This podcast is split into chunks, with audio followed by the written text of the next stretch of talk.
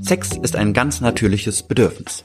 Doch manche Menschen müssen zwanghaft immer wieder Sex haben, obwohl dies ihnen und ihrem Umfeld schadet.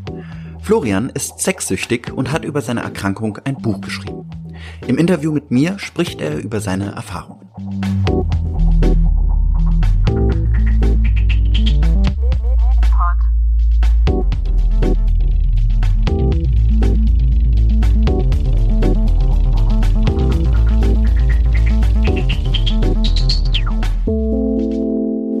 Medipod, der Podcast für Medizin. Hallo und herzlich willkommen zu einer neuen Folge vom Medipod. Mein Name ist Kohli und ich habe heute Florian Winter zu Gast. Hallo und herzlich willkommen, Florian Winter. Hallo. Florian, du hast ein Buch geschrieben, äh, beziehungsweise auch gezeichnet. Es ist ein Graphic Novel mit dem Namen Cess. Florian, kannst du kurz einmal sagen, was ist das Thema dieses Buches?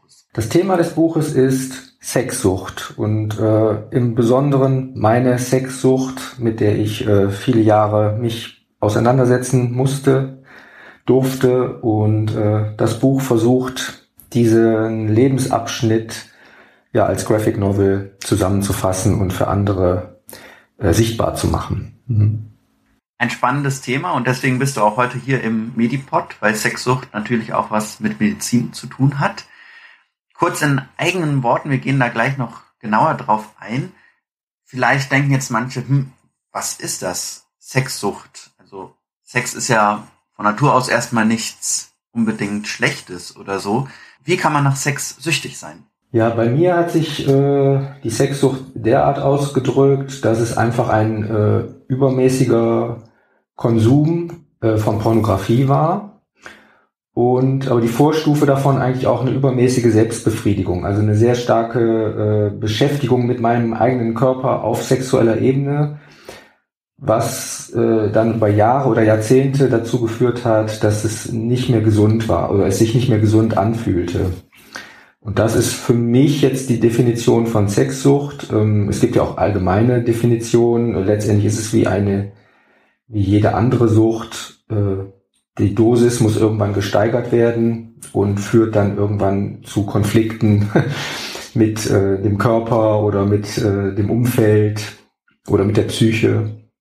Und das ist bei der Sexsucht genauso. Und ja, äh, eben in, mit Pornografie halt sehr viel konsumiert, auch Bordellbesuche waren dann noch die, so die Steigerung davon. Ähm, das ist so meine Sexsucht gewesen.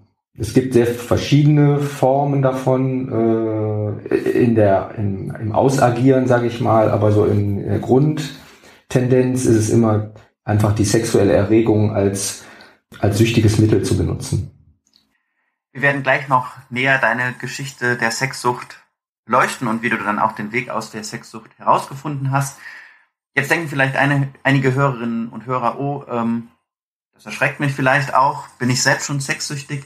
Selina, unsere Psychologin aus dem Medipod-Team, wird euch jetzt mal einen, einen kleinen Überblick darüber geben, wann genau Sexsucht anfängt, wie häufig Sexsucht ist und wie sie therapiert werden kann.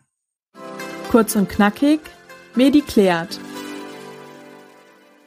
Die meisten Menschen haben ein natürliches Bedürfnis nach Sex. Manchen reicht einmal pro Woche, anderen einmal pro Tag. Wieder andere hätten am liebsten die ganze Zeit Sex. Doch keine Sorge, selbst wenn eure Gedanken sehr oft um Sex kreisen, ihr seid dadurch noch lange nicht sexsüchtig. Bei der Diagnose einer Sexsucht ist die Häufigkeit von Sex weniger entscheidend. Bedeutender ist, dass Sexsüchtige zwanghaft Sex ausüben müssen.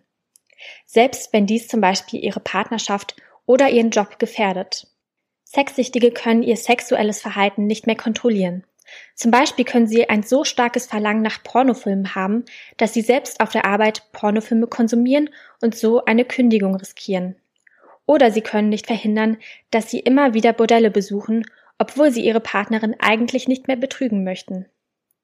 Ihre Sucht bestimmt irgendwann ihr ganzes Leben. Manche Sexsüchtige ziehen sich dann stark zurück, weil sie zum Beispiel ständig Pornografie konsumieren müssen. Die Gefahr für Geschlechtskrankheiten steigt, wenn sie häufig wechselnde Geschlechtspartner haben. Und ständige Bordellbesuche können schnell den finanziellen Ruin bedeuten. Lange Zeit haben Ärzte und Ärztinnen gestritten, ob Sexsucht wirklich eine Krankheit ist. Eine wichtige Orientierung, ob ein Zustand als Krankheit angesehen wird, gibt das Klassifikationssystem ICD, das von der WHO herausgegeben wird. In der neuesten Fassung, die 2022 in Kraft treten wird, ist Sexsucht erstmals als eigenständige Krankheit aufgenommen. Sexsucht wird von Psychotherapeuten und Therapeutinnen mit einer Verhaltenstherapie behandelt. Hier lernen die Betroffenen, ihre sexuellen Impulse zu kontrollieren. Auch Selbsthilfegruppen mit anderen Sexsüchtigen können helfen. Medipod, der Podcast für Medizin. Vielen Dank, Selina, für diesen kleinen Überblick. Florian, wir wollen heute ein bisschen auf deine Geschichte mit der Sexsucht blicken, die du auch in dem Buch Xess verarbeitet und aufgeschrieben hast.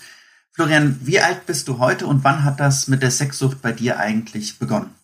Ich bin jetzt 52 Jahre alt und ähm, wann die Sexsucht begonnen hat, ist schwierig zu datieren. Es gibt allerdings ein, ich nenne es jetzt immer mal so eine Art Startpunkt, warum es überhaupt in Richtung Sex gegangen ist, weil ich irgendwann mal die Frage hatte, warum überhaupt Sexsucht, äh, warum diese Sucht. Ähm, ich habe als acht- oder neunjähriger Hormonspritzen bekommen wegen einer Hodenfehlstellung.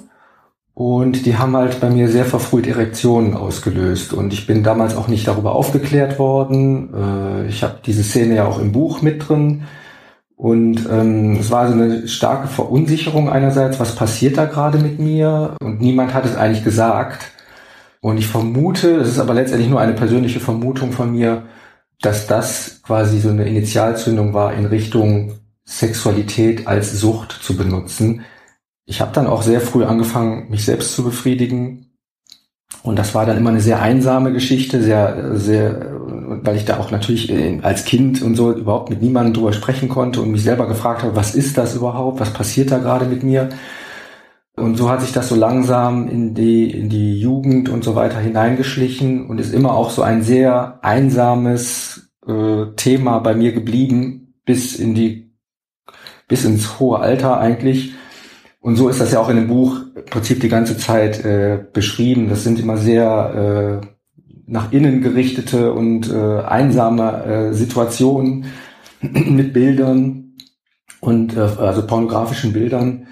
Äh, und da ist eigentlich so der Startpunkt. Wann es letztendlich wirklich süchtig war, kann ich nicht sagen. Es ist äh, ja. Also das war so ein fließender Übergang, aber du hast zu diesem Zeitpunkt ja noch nicht gewusst oder dir war nicht bewusst, dass du ein süchtiges Verhalten jetzt hast. Wann hast du genau erfahren, dass du wirklich sexsüchtig bist?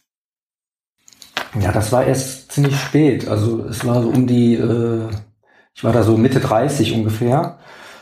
Ähm, da habe ich eine Therapie gemacht. Äh, es ging, ich habe öfter Therapien gemacht, weil ich auch mit äh, depressiven Verstimmungen zu tun hatte und mit Angststörungen und so weiter. Ähm, und das aber nie in Bezug zu Sexualität natürlich gesetzt habe und gleichzeitig natürlich auch wusste, ich habe immer dieses, dieses extrem übersteigerte Bedürfnis nach Sexualität und zwar nach Sexualität hauptsächlich mit mir selbst und nicht mit einer anderen Person, also in Beziehungen oder also Fremdgehen war jetzt auch zum Beispiel nie so mein Ding, sondern eben immer mit Bildern und äh, und äh, dadurch habe ich oft Therapien gemacht ähm, und es war auch immer das Thema Sexualität so ein bisschen dabei manchmal sogar sehr stark. Äh, also in dem Buch wird das ja auch äh, erwähnt. Also diese Phase, wo ich zum Beispiel auch dachte, ich wäre transsexuell oder ich hätte transvestitische Neigungen. Also das hatte ich dann auch in sehr jungen Jahren. Hat mich total verwirrt. Diese ganze Aktion hat jahrelang gedauert, um da überhaupt ein, so eine Orientierung zu finden. Und das waren halt oft Therapiethemen, aber es gab nie diesen Ansatz, äh, das könnte irgendwas mit einer Sucht zu tun haben. Also für mich waren zu dem Zeitpunkt immer Süchte irgendwie ja Alkoholismus, äh, Nikotin und äh, naja, härtere Drogen, sowas wie äh, Heroin oder so. Das waren für mich Süchte, aber ich wusste nicht, dass es so etwas wie Prozesssüchte gibt oder Sexsucht, Arbeitssucht und so. Das war alles so irgendwie, das, das gab es für mich nicht. Und äh, naja, in dieser einen Therapiestunde war wieder mal das Thema, ja, Sexualität, ich komme nicht weiter, ich weiß überhaupt nicht, es ist irgendwie, ich, ich, als würde ich auf eine Stelle treten, es gibt keine Weiterentwicklung. ich habe immer wieder die gleichen Probleme und ähm, habe das dann aber mal anders definiert. Also ich habe dann in dem Moment gesagt, ich muss jetzt irgendwie, um weiterzukommen, einen neuen Standpunkt offensichtlich einnehmen und der heißt, meine Sexualität ist irgendwie krank. Das war dann, klang erstmal sehr hart, so für den Moment, weil kranke Sexualität, das, äh, das klingt ja erstmal nicht gut, ähm, aber es war eher dieser Punkt zu sagen, es ist eine Krankheit und eine Krankheit kann man auch behandeln und heilen. Und in dem Moment ist hat halt der Therapeut, der mich eigentlich schon relativ lang kannte zu dem Zeitpunkt, der hat dann gesagt, ja, dann habe ich was für Sie und hat dann eine Broschüre von der Selbsthilfegruppe aus der Schublade geholt. Und das war das Thema Sucht. Da wurde mir das, also da habe ich das zum ersten Mal überhaupt gesehen, begriffen, dass das irgendwas mit Sucht zu tun haben könnte. Und daraufhin bin ich dann äh, in äh, die Selbsthilfegruppe gegangen. Und wie war das für dich, als du das das erste Mal erfahren hast? Hatte das was Erlösendes oder war das auch erstmal ein Schock, dass du süchtig sein sollst? Hm. Ich kann mich da nicht mehr so ganz genau dran erinnern. Ich weiß, glaube ich, dass es ähm, schon eher etwas Erlösendes hatte oder zumindest so etwas, ah, da gibt es offensichtlich ein, einen Weg, den ich noch nicht kenne und äh, den kann ich jetzt ja mal ausprobieren. Also ich kannte ja vorher diesen Weg nicht und ich kannte überhaupt keinen Weg. Ich war ja irgendwie total in einer Sackgasse und ähm, dann war das natürlich erstmal was äh, total Interessantes und aber auch irgendwie natürlich auch Beängstigendes, weil ich nicht wusste, was da auf mich zukommt. Selbsthilfegruppen, das war für mich etwas völlig Fremdes und äh, Unbekanntes.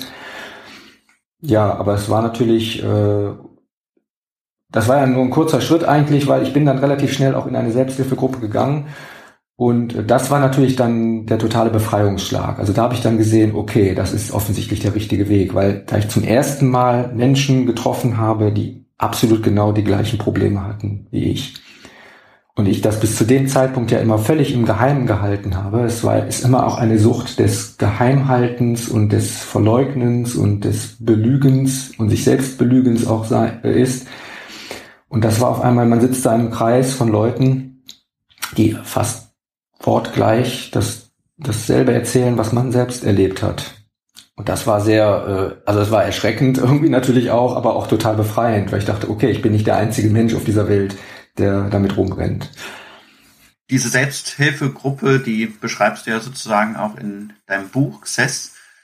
War das die erste Gelegenheit, äh, die du hattest, über das Thema zu sprechen? Oder hattest du vorher schon irgendwie auch Freunde oder Bekannte, mit denen du auch mal darüber gesprochen hast?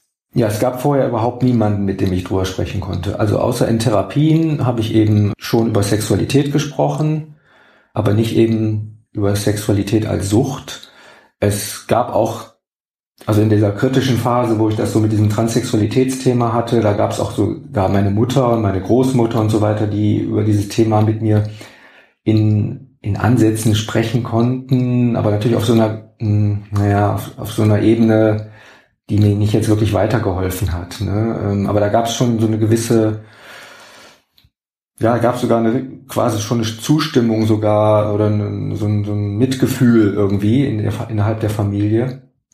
Aber über dieses ganze Suchtthema und was ich eigentlich äh, wirklich so gemacht habe und mir angeguckt habe, das, äh, das, äh, da habe ich nie mit, nie mit jemandem drüber gesprochen. Und das war dann in der Selbsthilfegruppe ja wirklich das erste Mal. Wir gehen nachher noch ein bisschen näher auf die Zeit in der Selbsthilfegruppe ein. Jetzt erstmal würde mich noch mal interessieren, was genau war bei dir das Krankhafte an der Sexualität? Ich denke ja erstmal vielleicht daran, dass Sexualität auch was super Gutes sein kann, auch was Gesundes. Wie äußert sich das dann, wenn das krankhaft ist? Ähm, also der Konflikt ist eigentlich der gewesen, dass ich mir immer gewünscht habe, in Beziehungen zu leben und ja, freudvoll so in, äh, durchs Leben zu gehen und äh, eine gute Beziehung zu haben zu einer Frau.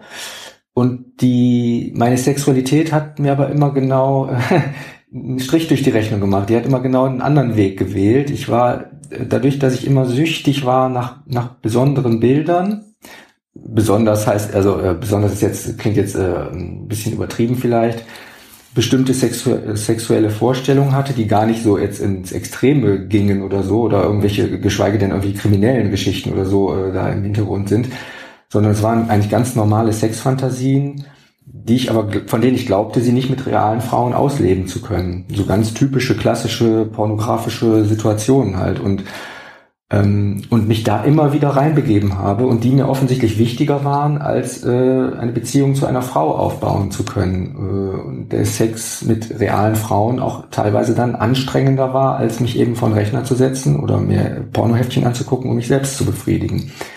Und das war immer ein totaler Störfaktor. Und gleichzeitig hat diese Sucht mich auch immer wieder in die Isolation getrieben. Also ich äh, habe immer wieder geguckt, wann kann ich jetzt äh, wieder ausagieren, dass zum Beispiel, wenn ich auf einer Party war oder so oder irgendwo im Urlaub oder so, das war mir dann meistens zu anstrengend, weil ich nicht äh, dann so die Möglichkeiten hatte, für mich auszuagieren.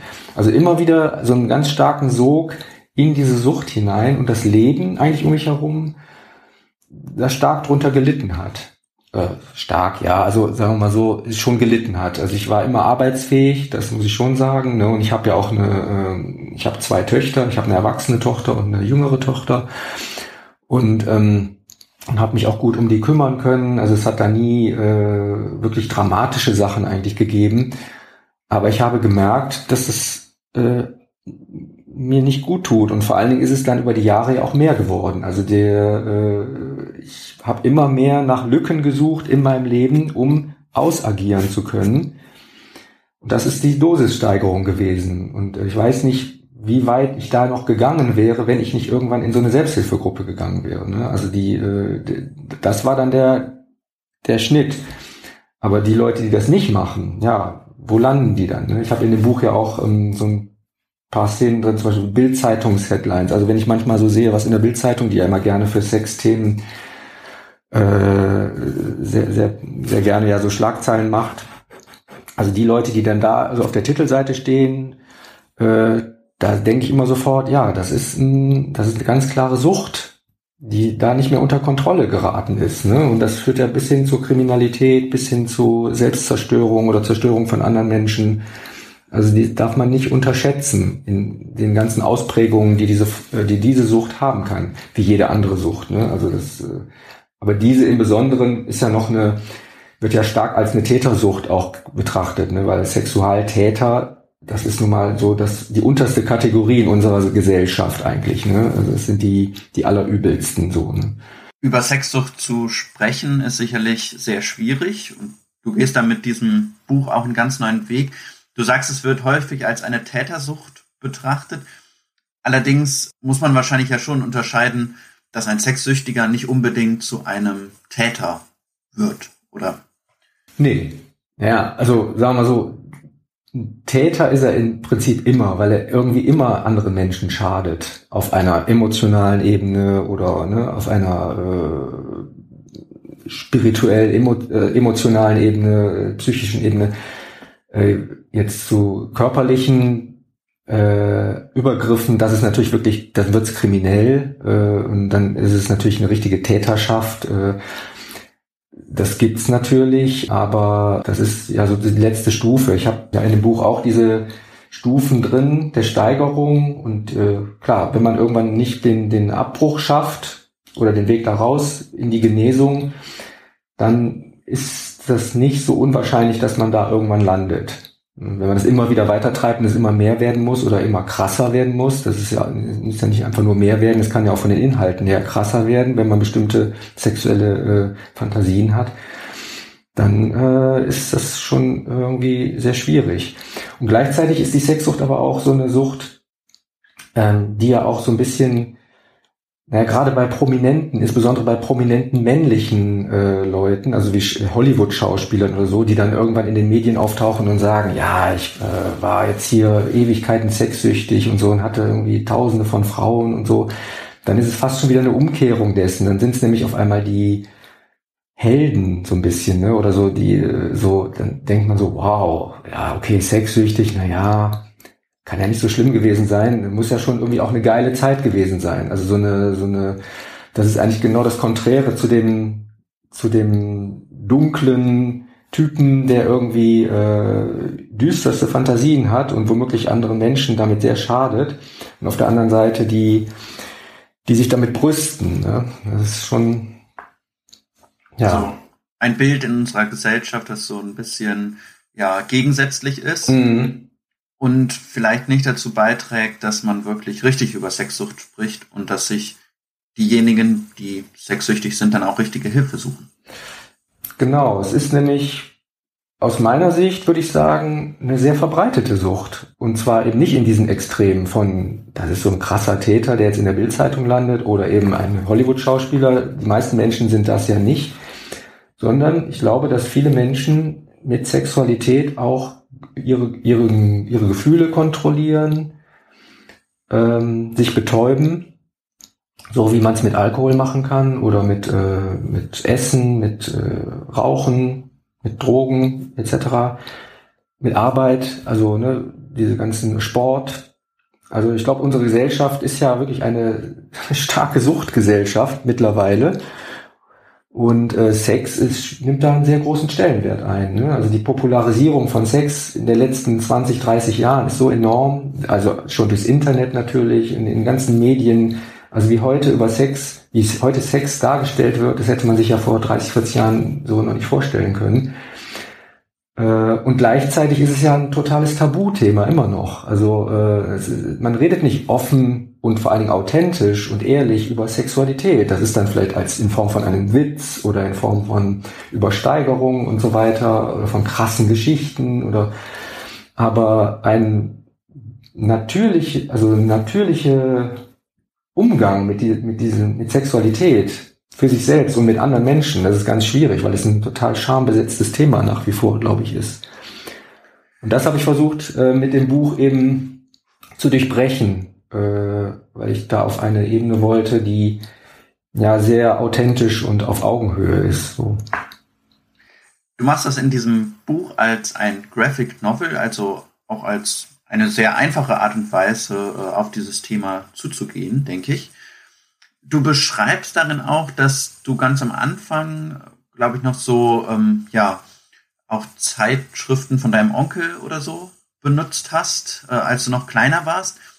Ähm, das war damals ja sicherlich auch noch eine ganz andere Zeit als heute, wo äh, Pornografie überall, jederzeit und auch schon für ganz junge Menschen verfügbar ist. Siehst du da eine Gefahr heute drin, dass das so grenzenlos verfügbar ist heute? Tja, Gefahr. Also ich will jetzt nicht den moralischen Finger jetzt so hochheben. Ich glaube, dass es schon. Ich stelle es mir für mich total anstrengend vor. Also wenn, wenn ich jetzt ein, ein, ein Zehnjähriger wäre und mit dem Smartphone rumdaddel und dann auf einmal bei wirklich extremen pornografischen Bildern lande, ich glaube, dass mich das verstören würde. Ich habe angefangen, wie du schon sagst, äh, mit, mit, Playboy-Heften von meinem Onkel das waren nackte Frauen, die in irgendwelchen äh, barocken Zimmern rumstanden oder so. Und das war total harmlos. Und bis ich erstmal bei Pornografie gelandet bin, das hat ja Ewigkeiten gedauert. Und, äh, und heute ist das, ist das ja völlig uneingeschränkt und massenhaft erreichbar. Man muss sich ja noch nicht mal in irgendwas einloggen oder so. Du brauchst einfach nur bei Google einen Begriff eingeben und zack, Bombs, ist alles da.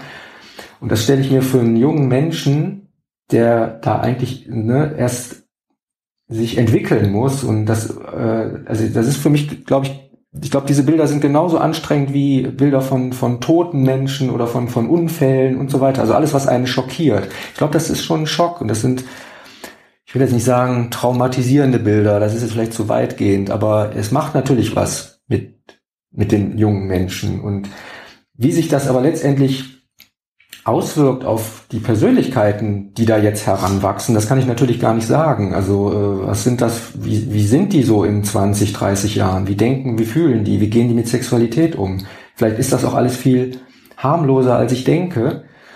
Äh, schwer zu sagen. Ähm, ich glaube aber, also meine Erfahrung so mit mir und auch das, was ich so in Meetings gehört habe, ähm, Sexsucht ist eine schwierige Sucht, weil sie eben natürlich auch ein, weil es auch ein natürliches Bedürfnis ist. Das kann man nicht einfach so abschalten, äh, wie zu sagen, ich trinke jetzt nie wieder Alkohol und dann ist gut, sondern Sexualität ist einfach ein natürliches Bedürfnis und da das gut zu regulieren ist schon eine schwierige Angelegenheit.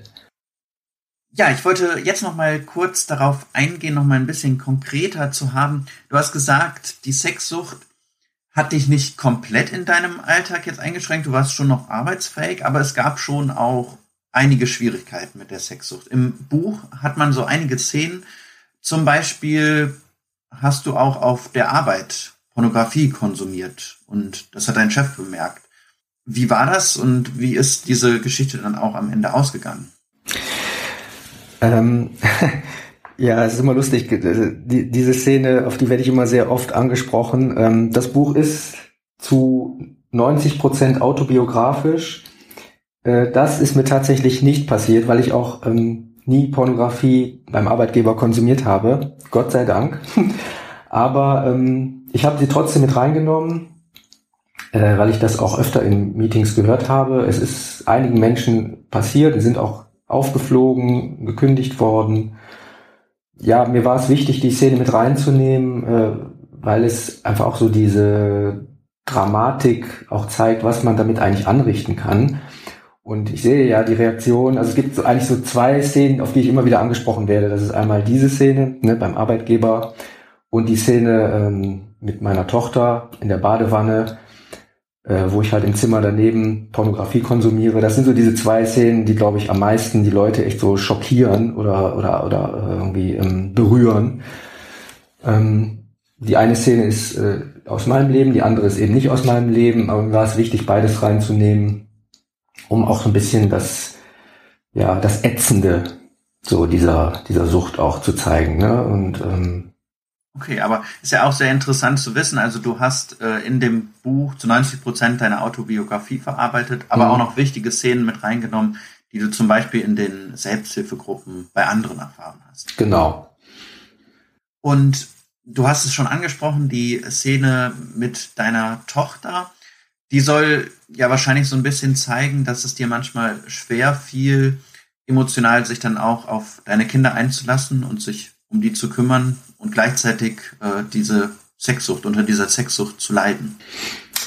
Ja, äh, das war auch für mich die schwierigste Szene überhaupt in dem Buch. Ich habe ganz oft überlegt, ob ich es überhaupt mit reinnehmen soll, ähm, weil ich auch weiß, dass meine Tochter, die ist jetzt 23, das Buch dann auch lesen wird äh, und sich dann natürlich da sieht. Ähm, äh, ja, es, ich habe sie dann natürlich mit reingenommen am Ende, weil mir klar war, okay, es ist das ist so für mich eigentlich der dunkelste Punkt meiner, meiner Sucht.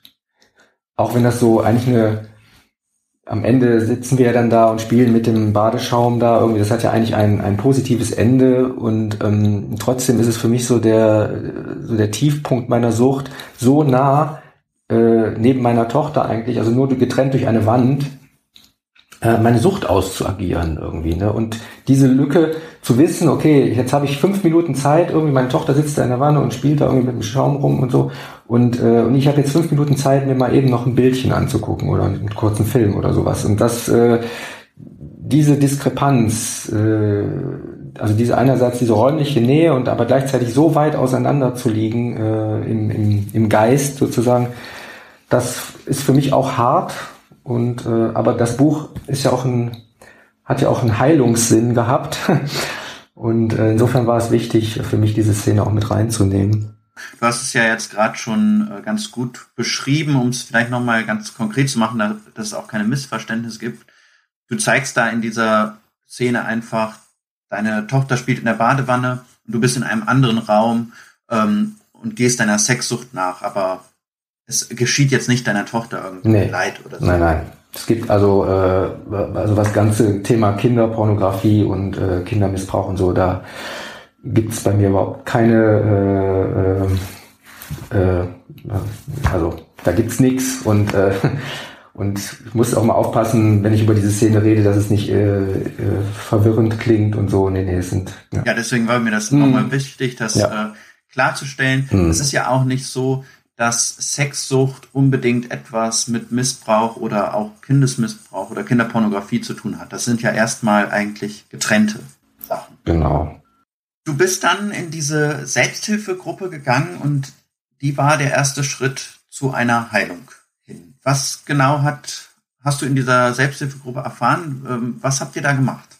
Ja, also äh, alle zwölf Schritte Gruppen, also äh, basieren ja immer alle auf den zwölf Schritten, äh, ähm, gründen sich auf den anonymen Alkoholikern. Das wurde ja in den 30er Jahren äh, in den USA entwickelt, als damals äh, in der großen Depression auch sehr viele Menschen alkoholabhängig waren. Und ein sogenannter Bill, äh, wir nennen uns ja da alle immer nur mit Vornamen, hat halt dieses Konzept entwickelt. Zwölf Schritte, die ein Süchtiger als Genesungsprozess durch, zu durchlaufen hat. Ähm, und äh, die Meetings selber funktionieren alle sehr ähnlich und die zwölf Schritte sind im Prinzip immer die gleichen, nur dass teilweise dann eben die Wörter ausgetauscht werden, wie, also ich bin jetzt nicht alkoholsüchtig, sondern ich bin dann sexsüchtig oder ich bin esssüchtig. Also aber die Schritte sind in der Struktur immer ähnlich. Ähm, und die Meetings, ja, die laufen ja so ab, dass man da eigentlich in einer Runde sitzt und äh, jeder teilt sich mit, wird aber nicht bewertet von anderen. Also spricht immer nur einer und die anderen hören zu. Es ist keine Diskussionsrunde, es ist auch kein, äh, ich gebe dir mal einen Tipp, wie ich es mache und so. Das kann man nach einem Meeting vielleicht machen, aber während des Meetings teilt nur jeder sich mit und andere hören zu. Das ist eigentlich dieser Heilungsprozess, ist, äh, weil ich dann eben ja eigentlich nicht bewerte, beziehungsweise ich darf nicht bewerten. Ne? Ich bewerte natürlich trotzdem im Kopf. Wenn ich jemand anderen reden höre, äh, komme ich gar nicht umhin, äh, den zu bewerten. Aber ich lasse es nicht raus und ich, es bleibt bei mir und das kann zu starken Emotionen führen. Äh, das, äh, man kann auch Störungen anmelden, sowas geht schon. Also wenn man zum Beispiel merkt, dass etwa, wenn jemand etwas sagt, äh, zu, ähm, zu eindeutig zum Beispiel sexuell äh, erzählt ist, äh, was mich dann triggert, zum Beispiel bei mir eine sexuelle Fantasie auslöst, dann kann ich sagen, tut mir leid, das ist mir gerade äh, zu eindeutig. Kannst du bitte abstrakter reden oder nüchterner reden? Ähm, und so, äh, so funktionieren halt diese Meetings. Ähm, der, der Heilungsprozess findet natürlich auch in, einfach dadurch statt, weil ich eine, in einer Gemeinschaft bin von gleich äh, Gesinnten oder gesinnt ist natürlich, klingt jetzt ein bisschen komisch, aber ähm, wir haben alle das gleiche Thema und wollen alle da auch raus. Und das erzeugt natürlich so eine gewisse Gruppenenergie. So würde ich die Meetings beschreiben. Erstmal. Und äh, die dauern meistens so anderthalb bis zwei Stunden. Wir haben auch einen bestimmten Ablauf. Es gibt äh, am Anfang eines Meetings wird ein Meetingleiter gewählt, jedes Mal neu. Da gibt es also eigentlich keine Hierarchien. Ne? Es ist immer, sind immer andere Leute da. Äh, es gibt ja auch Leute, die kommen einmal und nie wieder. Es gibt Leute, die gehen schon seit 10 Jahren, 20 Jahren hin. Es ist immer sehr dynamisch auch das Ganze. Aber die Struktur ist eigentlich immer die gleiche. Also eine Struktur, die, wie du ja beschrieben hast, von den anonymen Alkoholikern kommt und dann übernommen wurde für verschiedene Suchtformen.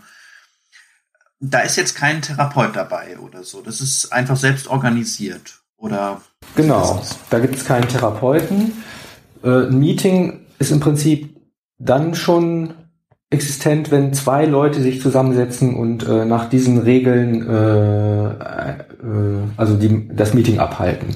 Also wenn sich zwei Sexsüchtige finden, die sich irgendwo hinsetzen und sagen, hi, ich bin Flo und hi, ich bin und dann durchlaufen die das. Es gibt ja eine Literatur auch dazu, wo quasi Empfehlungen gegeben werden, wie ein Meeting abzulaufen hat. Und wenn ich anhand dessen ich das Meeting halt so durchlaufe, dann ist das schon ein offizielles Meeting. Äh, dann kann ich damit auch äh, auf der Webseite zum Beispiel, also es gibt ja verschiedene ähm, Meeting, äh, soll ich sagen, Meeting, ähm, also es gibt SLAA und es gibt äh, AS, es gibt noch andere. SLA ist also Sex and Love Addicted Anonymous und AS sind die anonymen Sexsüchtigen. Ähm, die nochmal wieder ein bisschen anders ausgerichtet sind. Also sind zum Beispiel die Trockenheitsdefinition anders äh, und da, bei den anonymen Sexsüchtigen wird nicht über äh, Sexsüchtigkeit gesprochen, sondern über Lüsternheit zum Beispiel. Also da sind nochmal so andere Nuancierungen und äh, den, aber wenn ich mich nach deren Prinzipien sozusagen äh, ausrichte, dann kann ich dann Teil der SLAA zum Beispiel oder Teil der AS sein und dann lande ich dann auf deren Webseite und dann bin ich ein offizielles Meeting und dann kann jeder, der das liest, dann auch an diesem Meeting teilnehmen. Wie findet man die Informationen zu diesen Meetings? Ja, eigentlich äh, am schnellsten über Websites. Also ähm, ansonsten diese diese SLA, also ich war hauptsächlich bei SLA, ähm, die machen ja keine Werbung. Also die haben auch in ihren äh, Prinzipien stehen, dass sich äh, das ganze Konzept über Anziehung definiert. Ähm, also die machen ja, die schalten ja nicht irgendwelche großen Anzeigen irgendwo, hey, bist du sexsüchtig, dann komm doch mal vorbei, sondern es ist eher so, äh, dass die Menschen, die merken, dass sie ein Problem haben, dann irgendwann auf der Suche sind und dann irgendwann schon SLA finden werden. Ähm, das hängt auch ein bisschen, das geht jetzt dann auch schon eigentlich in Richtung, warum habe ich eigentlich dieses Buch gemacht? Weil das hängt auch mit den Schritten zusammen. Weil es gibt den zwölften Schritt, ähm, wo ich ja, also sozusagen den Genesungsweg schon durchlaufen habe und dann meinen Genesungsweg anderen Menschen mitteile, von denen ich zum Beispiel glaube, dass sie sexsüchtig sind oder dass ich einfach äh, mitteilen möchte, dass ich einen Lebensweg eingeschlagen habe, der mit Genesung zu tun hat. Und diesen zwölften Schritt, den macht man ja eigentlich eher so im Privaten und äh, wenn man das Gefühl hat, ah, okay, da ist jemand, dem könnte ich ja mal was erzählen. Und aber dieses Buch Xess war für mich auch ganz klar ein zwölfter Schritt. Also ich gehe ja mit meiner Sexsucht ganz offensiv an die Öffentlichkeit und jetzt haben sehr viele Leute darüber auch geschrieben und viele Interviews habe ich gegeben und, und es haben jetzt einige Leute gelesen und äh, ja, und das ist sozusagen mein Beitrag, die äh, meinen Genesungsweg nach außen zu tragen. Das ist also ganz eindeutig der zwölfte Schritt. Also bist du in deinem Heilungsprozess schon diese ganzen zwölf Schritte sozusagen durchgegangen und hast jetzt den zwölften Schritt erreicht? Ja, das wäre schön. ähm, die zwölf Schritte, die Klar, die sind natürlich da, weil man sie durchlaufen soll, vom ersten bis zum zwölften, aber es ist nicht so, dass wenn man, man fängt nicht bei, am Anfang bei eins an und hört am Ende bei zwölf auf, sondern man lebt eigentlich jeden Tag alle zwölf Schritte. Also der erste Schritt ist ja, ähm, wir geben zu, unser Sex- und Liebessucht gegenüber machtlos zu sein, unser Leben nicht mehr meistern zu können. Diesen Schritt muss ich quasi jeden Tag machen. Also immer wieder meine Machtlosigkeit gegenüber dieser Sucht einzugestehen. Ähm, und deswegen lebe ich quasi jeden Tag den ersten Schritt, ich lebe aber auch jeden Tag den zwölften Schritt und alle Schritte dazwischen. Ähm, ich durchlaufe sie allerdings natürlich in immer wieder auch in anderen Phasen. Also in den Meetings zum Beispiel werden die Schritte übers Jahr auch durchgegangen. Also ähm, im Januar ist es der erste Schritt, im Februar der zweite Schritt, im, deswegen sind es ja auch zwölf Schritte, zwölf Monate. Äh, da haben die dann so quasi einen Themenschwerpunkt. Hm, aber ich habe immer wieder ganz oft auch von anderen gehört, die schon Jahre, schon 20 Jahre dabei sind, die immer wieder sagen, ich muss heute wieder beim ersten Schritt anfangen. Also der Heilungsprozess ist schwierig. Würdest du dich dann heute als geheilt bezeichnen oder hast du wirklich auch immer noch, ja, wie du sagst, jeden Tag auch Herausforderungen, äh, nicht zurückzufallen? Also ich würde mich als genesen bezeichnen. Äh, ich gehe allerdings auch noch in Meetings. Im Moment Corona-bedingt weniger. Aber äh, wenn ich merke, dass es mir äh, nicht gut geht oder dass ich zu stark auch wieder vielleicht in sexuellen Gedanken bin, also Dinge zu oft sexualisiere und so weiter, dann gehe ich auch wieder in Meetings. Äh, vor Rückfällen bin ich auch nicht gefeit, das weiß ich. Deswegen muss ich immer wieder gucken, aber die die Ansprechschwelle sozusagen, wann ich in Gefahr gerate, die ist deutlich niedriger geworden. Also ähm, das äh, früher konnte ich teilweise bestimmte Straßen gar nicht lang gehen, wo ich auch schon im Genesungsprogramm war. Also wenn ich wusste, okay, da hinten ist irgendwie dieses und jenes Bordell oder sowas oder da ist irgendwie ein Sexshop, da brauchte ich nur irgendwie einen Kilometer in der Nähe zu sein oder so, dann fing schon an, mein Körper irgendwie zu vibrieren, weil ich dann nicht wusste, okay, fahre ich jetzt nach Hause oder fahre ich vielleicht doch dahin? Sowas habe ich mittlerweile gar nicht mehr. Ne? Also das ist irgendwie, ähm, da sehe ich einfach, wie ich mich auch entwickle. Und äh, ich glaube, da ist aber noch Spielraum, noch weiter. Aber es ist schon deutlich anders als äh, vor zehn Jahren zum Beispiel oder so. Du hast eben gesagt, du hast dieses Thema jetzt sehr stark in die Öffentlichkeit getragen. Florian Winter ist ein Pseudonym, äh, mit dem du sozusagen dann das Buch geschrieben hast. Hast du denn auch im privaten Bereich heutzutage die Möglichkeit, über die Sexsucht zu sprechen? Gibt es Freunde, Bekannte, ja, auch äh, deine Beziehung, mit der du darüber sprechen kannst? Also im engeren Freundeskreis wissen das alle mittlerweile. Ähm, ich habe ja an dem Buch auch fünf Jahre gearbeitet. Äh, meine Freundin, mit der ich jetzt auch fast zehn Jahre zusammen bin, die hat auch an dem Buch mitgearbeitet. Äh, die weiß sowieso von, seitdem wir zusammen sind, äh, von meiner Sexsucht. Das war also ganz wichtig, als wir damals uns kennengelernt haben und ich, dann, wir dann uns dann verliebt haben, war für mich ganz klar, dass ich von dieser Sexsucht erzählen musste. Im Gegensatz zu allen Beziehungen, die ich davor hatte, wo ich das immer geheim gehalten habe. A, also A, wusste ich nicht, dass es eine Sucht ist und B, wenn ich es gewusst hätte, ähm, hätte ich es auch nicht gesagt, weil dann hätte ich ja irgendwie ähm, Probleme mit meiner Sucht bekommen sozusagen. Ja, also da gibt es mittlerweile eine Offenheit. Ähm, ich habe es aber trotzdem unter einem Pseudonym gemacht, weil es natürlich schon sehr persönlich ist, es ist autobiografisch. Ähm, ich habe auch als Dozent schon mal gearbeitet äh, und äh, ich wollte mir da nicht irgendwelche äh, äh, Probleme schaffen, indem dann jemand dann meinen Namen googelt und auf einmal sieht, oh, autobiografische Graphic Novel über Sexsucht. Da müssen wir jetzt aber mal ein ähm, Gespräch führen oder so. Ne? Also das äh, wollte ich vermeiden und ähm, und ich habe auch gesehen, die also die ähm, die Medienresonanz war ja schon sehr hoch für eine Graphic Novel und äh, ich bin da sehr froh, dass ich hinter diesem Namen das jetzt alles machen konnte. Und, ähm, und die Wirkung äh, nach außen ist trotzdem die gleiche. Also es ist, äh, ist jetzt wirklich egal, ob da eigentlich mein Name steht oder irgendein anderer Name da oben. Das Buch ist ja das gleiche. Also, ne?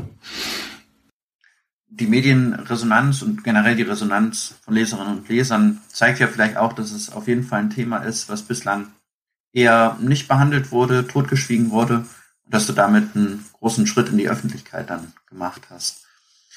Wann ist es dir denn gelungen, nachdem du in der Selbsthilfegruppe angefangen hast, das deinen Freunden zu sagen? Also wie lang war diese Zeit dazwischen, bis, bis du dich das getraut hast?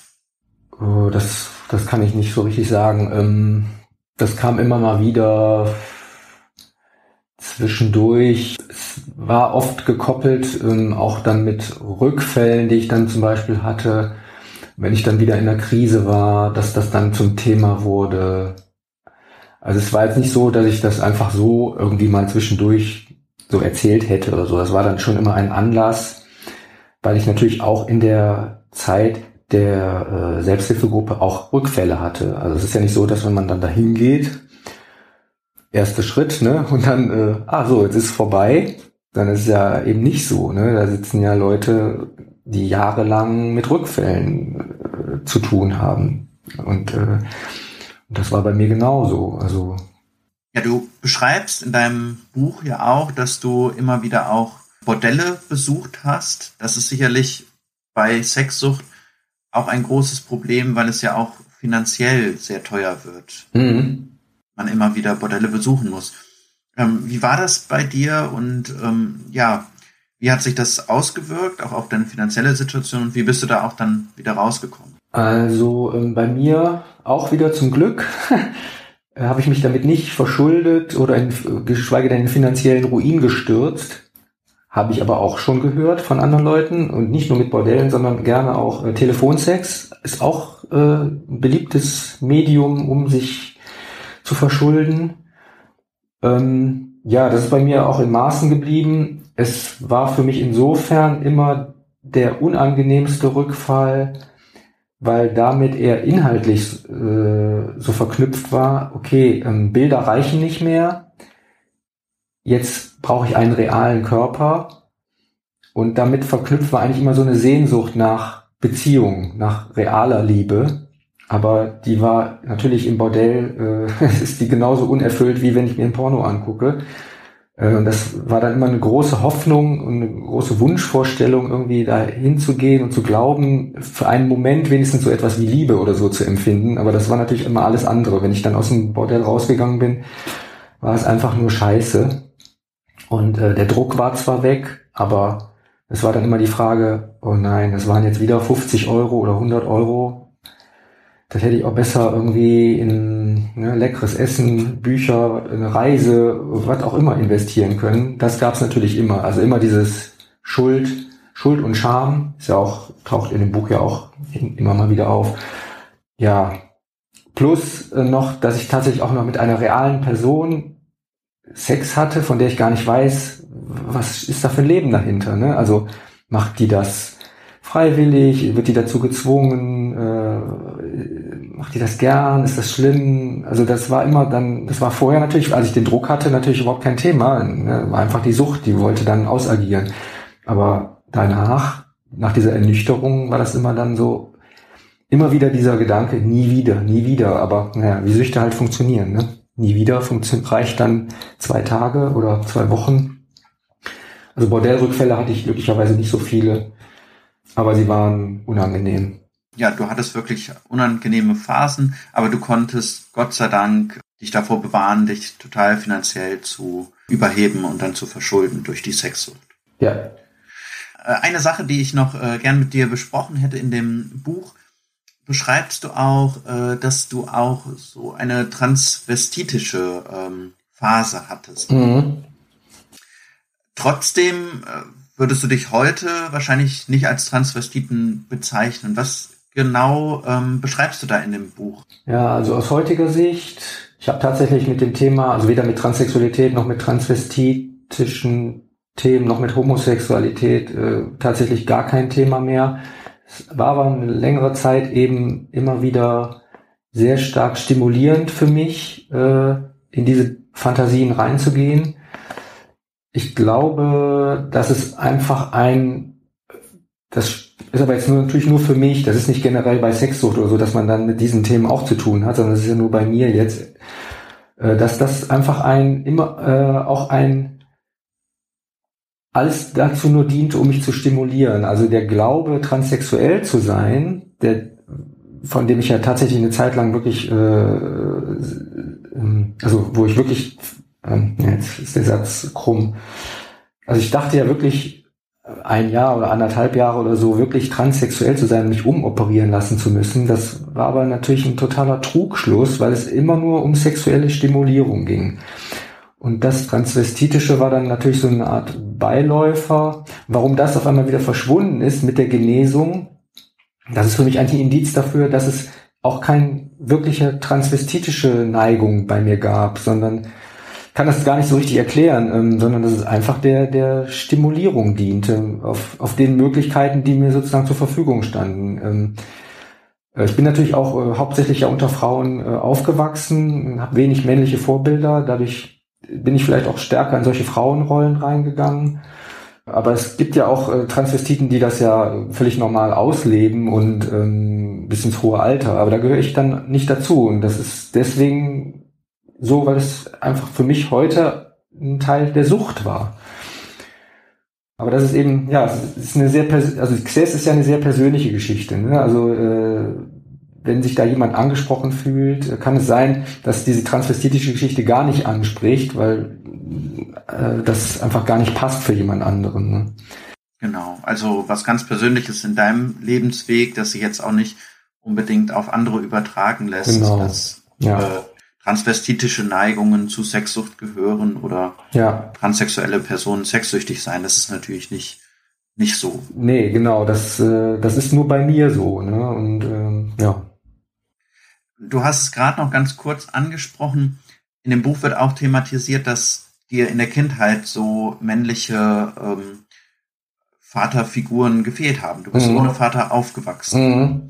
Hast du irgendwie heute das Gefühl, dass das, weil du es ja auch in dem Buch äh, so thematisierst, auch mit dazu beigetragen hat, dass du ja so Schwierigkeiten vielleicht in der sexuellen Orientierung einfach hattest? Ja, das glaube ich schon. Also ich habe Frauen lange Jahre immer auch als Freundinnen gehabt, aber nicht so eben als Beziehungsfreundin, sondern so als ähm, ja so Kumpelfreundin, sage ich mal. Das hat mich auch oft gestört, weil ich wollte ja eigentlich auch irgendwie was von denen, habe ich aber auch nie getraut.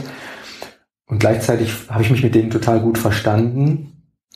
Und das war natürlich dann auch eine große Scham, eigentlich, weil ich im Hintergrund natürlich dachte, ich habe da diese Sexfantasien und, und, und ganz anderes Frauenbild auch im Kopf. Äh, das kann ich niemals irgendwie äh, mit denen teilen. Und äh, also das gab so ein, so, ein, so ein Frauenbild, was eigentlich sehr weit auseinander geht. So, ein, so der, der empfindsame Feminist sozusagen nach außen und gleichzeitig nach auf der anderen Seite nach innen so der mit Macho-Fantasien äh, äh, und so weiter. Und das hat nicht zusammengepasst und, ähm, und gleichzeitig dann auch noch so eine Identitätskrise. Was bin ich eigentlich? Was bin ich überhaupt für ein Mann? Bin ich überhaupt ein Mann? Äh, und so weiter. Ich glaube, dass das stark damit zu tun hatte, dass ich eben keine männlichen Vorbilder hatte in der Familie und sehr äh, schon sehr starke und macht machtvolle Frauen. So. Also Success vielleicht noch äh, zu dem Buch. Ich hatte ja eben den zwölften Schritt angesprochen. Das ist das zwölfte Schritt ist für mich das Veröffentlichen des Buches. Das war ja auch eine Frage überhaupt erstmal, ob ich das überhaupt jemals veröffentliche. Äh, der, die Entstehung des Buches ist allerdings nicht der zwölfte Schritt, sondern der vierte Schritt. Das ist die Inventur. Also das ganze Buch ist ja quasi meine Suchtinventur. Ich habe alle Episoden, die mir einfielen oder die wichtig waren, da reingenommen, um einfach mal so ein Bild von der Sucht auch vor Augen zu haben, um es nicht im, im Nebulösen zu lassen, sondern einfach mal zu sehen, was habe ich mir und anderen Menschen angetan. Also das war der vierte Schritt. Das habe ich erstmal nur für mich gemacht. Und dann kam halt die Entscheidung, okay, veröffentlichen oder nicht und wie und so.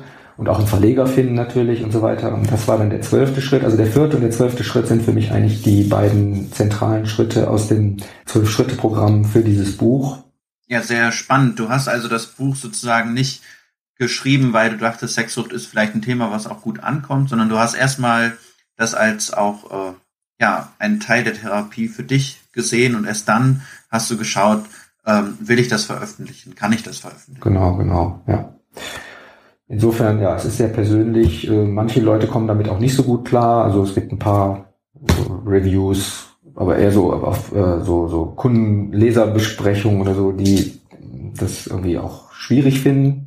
Aber es ist auch ein schwieriges Buch, also das muss man ja auch sagen. Es ist, es ist ja nicht leicht zugänglich, ne? von der Thematik her nicht. Und die Form ist jetzt auch etwas eigenwillig. Ähm, und äh, insofern ist es ein sch schwerer Brocken vielleicht, aber naja. Florian, du hast uns heute ganz viel Persönliches aus deinem Leben und deinem Leben mit Sexsucht berichtet. Wer das Ganze jetzt nochmal auch nachlesen möchte, dem sei dein Buch Xess, also geschrieben X-E-S, ein Kunstwort zwischen Exzess und Sex rückwärts geschrieben. Dem sei das ganz toll ans Herz gelegt. Es ist letztes Jahr im August 2020 erschienen und ist ein Graphic Novel, also so eine Mischung aus Buch und Comic und erschienen im Avant Verlag für den Preis von 25 Euro. Und ich habe ja ein Exemplar erhalten, das ich in der Vorbereitung auf dieses Interview dann auch gelesen habe. Wir haben uns überlegt, dass wir dieses Exemplar gern unter unseren Hörerinnen und Hörern verlosen würden. Also, wenn euch das interessiert, freuen wir uns sehr, wenn ihr uns schreibt auf Instagram. Guckt da nochmal rein, da schreiben wir dann alles Wichtige zu diesem Gewinnspiel auf unseren Account und dann könnt ihr in den nächsten Tagen an dem Gewinnspiel teilnehmen. Dir nochmal vielen Dank für dieses sehr persönliche Interview heute. Und ihr Hörerinnen und Hörer, wenn ihr noch Fragen zu dem Thema habt, dann schreibt uns gerne entweder auf Instagram oder an vidipod.lukas-kohlenbach.de. Und dann wünsche ich dir, Florian, alles Gute. Danke und vielen Dank auch fürs Interview führen. Hat mich gefreut. Dann hören wir uns in Kürze wieder hier im Medipod mit einem neuen Thema und bis dahin wünsche ich euch allen alles Gute und immer schön gesund bleiben. Medipod. Jeden ersten und dritten Mittwoch im Monat. Überall, wo es Podcasts gibt.